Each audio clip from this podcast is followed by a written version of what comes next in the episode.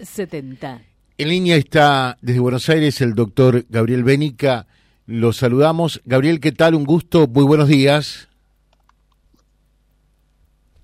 A ver, a ver. Eh, mm, Gabriel. Hola, hola, me sal. Ahora sí, ¿qué tal? Buen día, buen día. Buenos días, José, ¿cómo te va? Muy buenos días. Bien.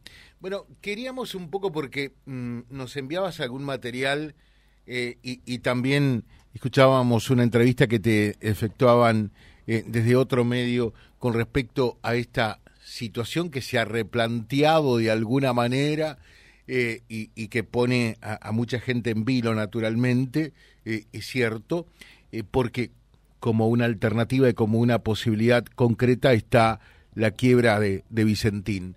¿Qué pensás de todo esto? Porque realmente te estás manifestando fuertemente al respecto.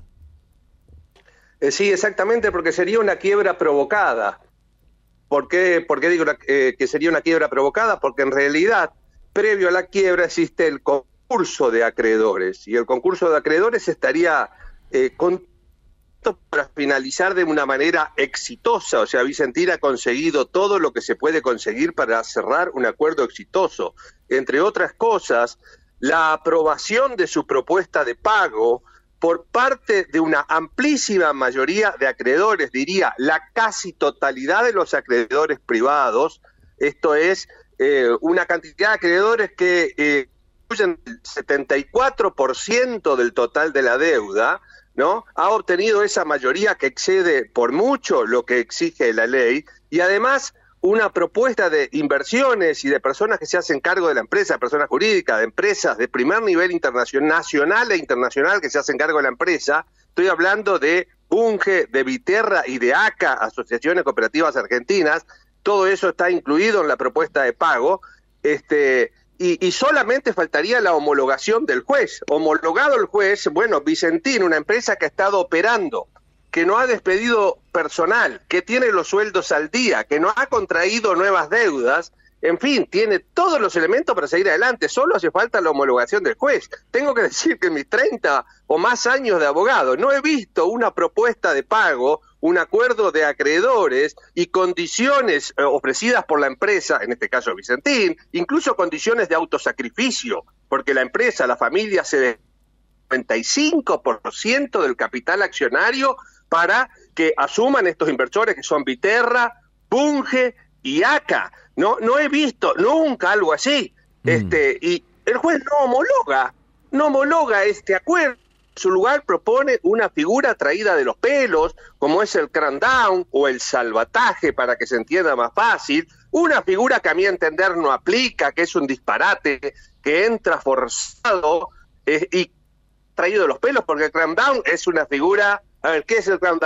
Es un, un instituto, un, sí, un, este, un instrumento jurídico que fue incorporado a la legislación de quiebras y concursos tardíamente, con muchas polémicas, con mucha resistencia, con mucha gente en contra, y que tenía por objetivo, por objetivo, salvar a la empresa, por eso salvataje, salvar a la empresa cuando fracasa el concurso. Pero en este caso el concurso no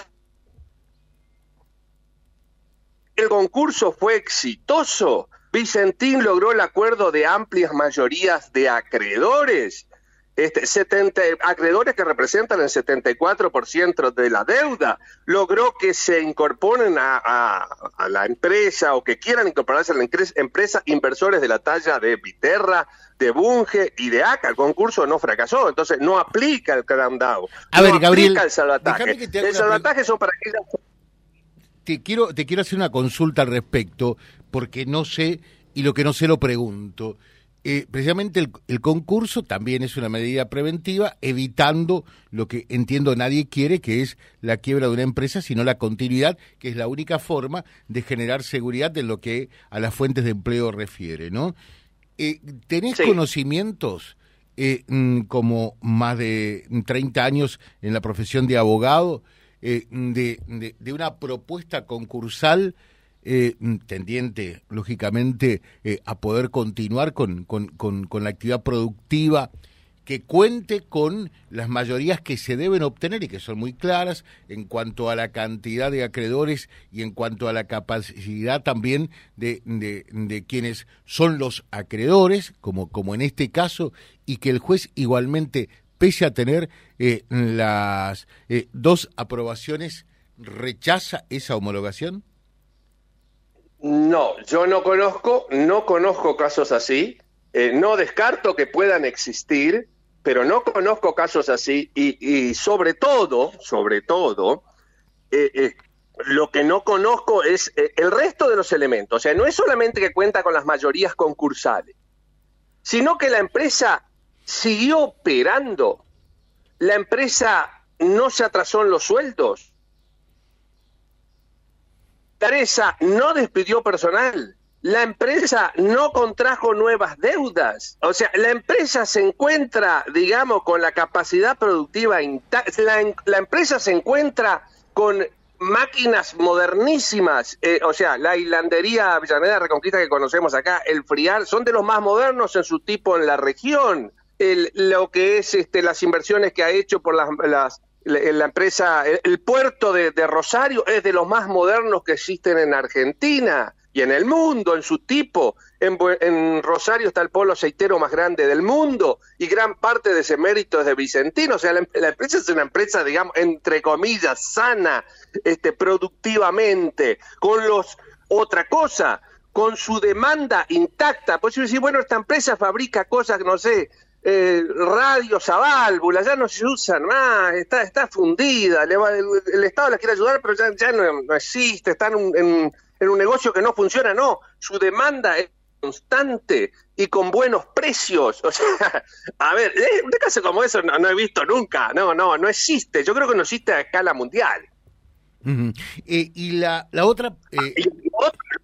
lo, otro, sí he conocido, ¿eh? ¿eh? empresas que se están cayendo a pedazos, que están recontrafundidas, que, bueno, consiguen o no consiguen aprobación de los acreedores, pero sabemos que no van a funcionar, entonces el Estado interviene, ahí donde aplica la figura del crowdfunding en estos salvatajes, que a mi entender es una figura que no debiera estar en nuestro ordenamiento jurídico, pero está, pero está. Bueno, este, se hizo para eso, para salvar a empresas cuando cuando la empresa se va a fundir porque nadie viene a salvarla, porque los acreedores no, no, no aceptan la, propuesta de pago, o porque hay algún acreedor mayoritario que de acuerdo con dos o tres minoritarios suma la mayoría en perjuicio de una gran cantidad de acreedores minoritarios. En este caso es exactamente, o sea, hay un abuso, en este caso es exactamente al revés.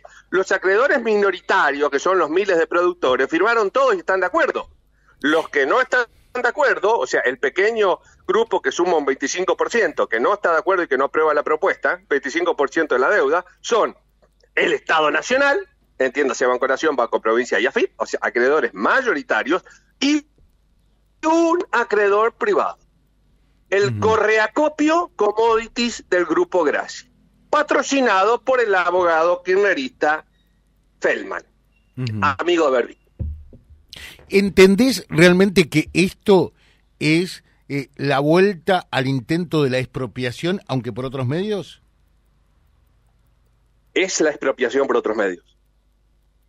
Es la expropiación por otros medios, sin ninguna duda. Además, no lo ocultaron, porque no lo ocultan.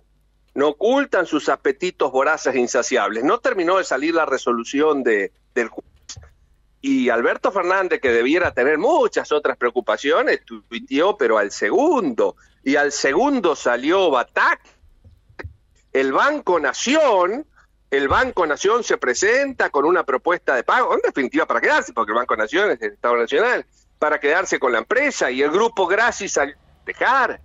O sea, aquellos que hicieron lo imposible por hacer, por hacer fracasar el concurso, que lo llenaron de incidentes, de impugnaciones, de denuncias penales, que enturbiaron la causa, y no quiero pensar todo lo que hicieron por atrás, que congelaron cuentas de Vicentín, que le impusieron trabas burocráticas para exportar, que hicieron las mil y unas para hacer que la empresa, empresa quiebre y no pueda funcionar durante estos tres años en que transitó el desierto, aquellos son los que hoy serían premiados con esta medida, porque eran los mismos que pedían el salvataje o crandown. O sea, se les terminó dando la razón después de todo lo que hicieron. Ah, incluyo a estos que nombré, incluyo, incluyo, porque no los voy a dejar afuera, ¿no? Eh, nombré al gobierno y a este grupo que es Banco Nación, Provincia y AFIP, que eran los tres que impugnaron, en definitiva uno solo, el gobierno, y, y como decía el grupo Commodities Graci, incluyo también a los sindicatos que festejan esta medida, esta medida del juez. Pero los sindicatos fueron los que hicieron paros, eh, bloqueos y paros salvajes este, a Algodonera y Avellaneda de Reconquista durante tres meses para hacerla fundir cuando estaba trabajando, pagando los sueldos, con maquinaria moderna, etcétera, etcétera. Así que no me vengan a decir ahora, no me vengan con el cuento que quieren salvar la fuente de trabajo. Se hicieron lo imposible para fundir a Algodonera. Sí, la, y se lo hicieron en Reconquista Avellaneda, entonces creo que no estoy inventando nada, ¿no? Todos se acuerdan de ese paro, ese bloqueo salvaje a la empresa cuando los empleados querían entrar y, y 30 fascinerosos no los dejaban entrar bloqueando la empresa. Del gremio aceitero, acompañados por el gremio camionero, incluso con personas venidas de Rosario. Y que cuando los empleados de Vicentín, eh, de Algonera Avellaneda, querían entrar a Avellaneda, pero creo que hay una planta también en Reconquista, querían entrar, les pegaban, les rompían el auto, les destrozaban la moto y la cabeza. Entrar a trabajar. Gabriel, ¿cómo sigue esta historia para vos? Y esto sigue de la misma manera que empezó, o sea, con movilización popular. No hay otra manera, no hay otra manera que enfrentar a un gobierno corrupto, porque esto yo lo inscribo dentro de la estrategia de un gobierno corrupto que tiene todas las causas abiertas. Esto también hay que decirlo. Esto también hay que decirlo este, eh, quizás me voy un poquito de tema. Eh, pero no hay otra manera que, eh, que hacerlo como movilización popular. Ahora este miércoles, este miércoles a las 19.30 horas, hay movilización popular, hay movilización a la Ruta 11 y Calle 21, si mal no recuerdo, está el monumento a Avellaneda. Sí, Está, la gente, 19.30 horas, pero bueno, a medida que vayan saliendo trabajo ya vamos haciendo la concentración, o sea, este 19, 19.30, a las 19.30 concretamente es el horario hay una movilización y nos llamó la atención el interés. Este, ayer nos sorprendió Campo Más Ciudad, que es una organización que tiene raigambre en todo el país, que ha organizado las marchas en el 2020, si mal no recuerdo, cuatro o cinco grandes en todo el país, este, sumándose a esto, en este caso convocando a Avellaneda, porque, este, porque no hay tiempo para, para organizar otra a nivel nacional. Bueno, pero, el martes, el martes o sea, eh, un día antes, también se movilizan en San Lorenzo, ¿eh?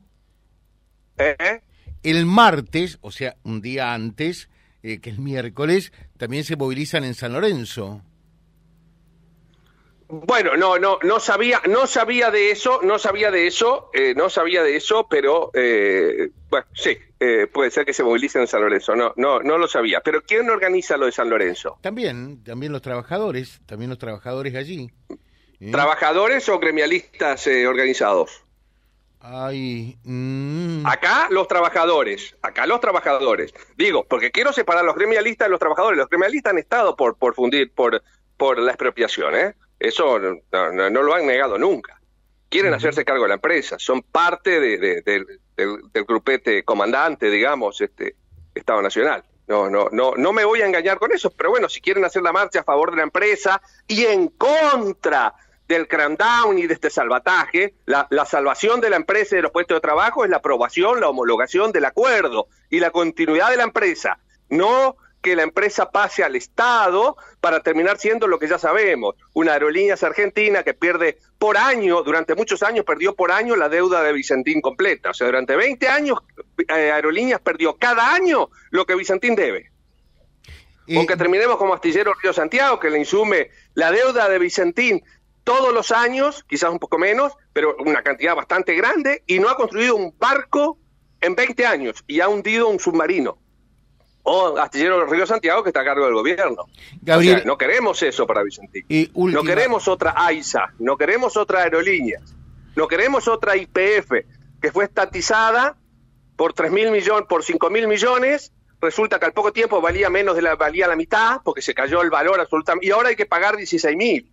O sea, es el peor negocio del mundo. Ese tipo de negocios de empresas estatales no queremos. Te pregunto la última.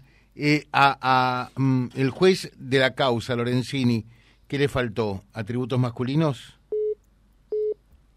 No, yo no, no, no quiero, no, no, no me animaría a decir esto, no quiero estar en sus zapatos, pero sí creo que lo quebraron. Diría eso, lo quebraron. Lo dijo, alegó violencia moral. Eh, violencia, moral. bueno, renunció a la causa por violencia moral. después de un estropicio jurídico que hizo la Corte Suprema de Justicia de Santa Fe, o mejor dicho, el presidente de la Corte Suprema de Justicia de Santa Fe, Rafael, el ultra Rafael Gutiérrez, que le secuestró el expediente a título personal, se cortó solo porque no lo hizo la Corte completa, lo hizo solo, algo que no está, por lo cual merecería un juicio político, algo que no está en los anales de la legislación y no tiene ningún respaldo legal, manoteó el expediente, se lo sacó y se lo devolvió embarazado diciendo tenés que hacer esto. Entonces le dijo, renuncio, me excuso, no quiero seguir, violencia moral. No, señor, siga y, resuelva. Resolvió lo que resolvió. Te dejo un saludo.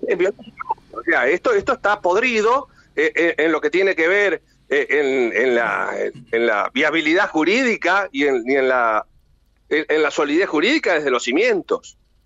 además, estoy seguro que fue apretado, estoy seguro, pero de, por todos los medios y por todas las maneras. Gracias, Gabriel. Que tengas un buen día. Muy atento. Un abrazo, José. Saludos a la audiencia. Gracias. El doctor Gabriel Bénica charlando con nosotros desde su mirada con respecto a la situación del grupo Vicentín y más que del grupo, acá lo que importa son las fuentes de empleo que claramente están en riesgo. Vía Libre y la realidad, tal cual es.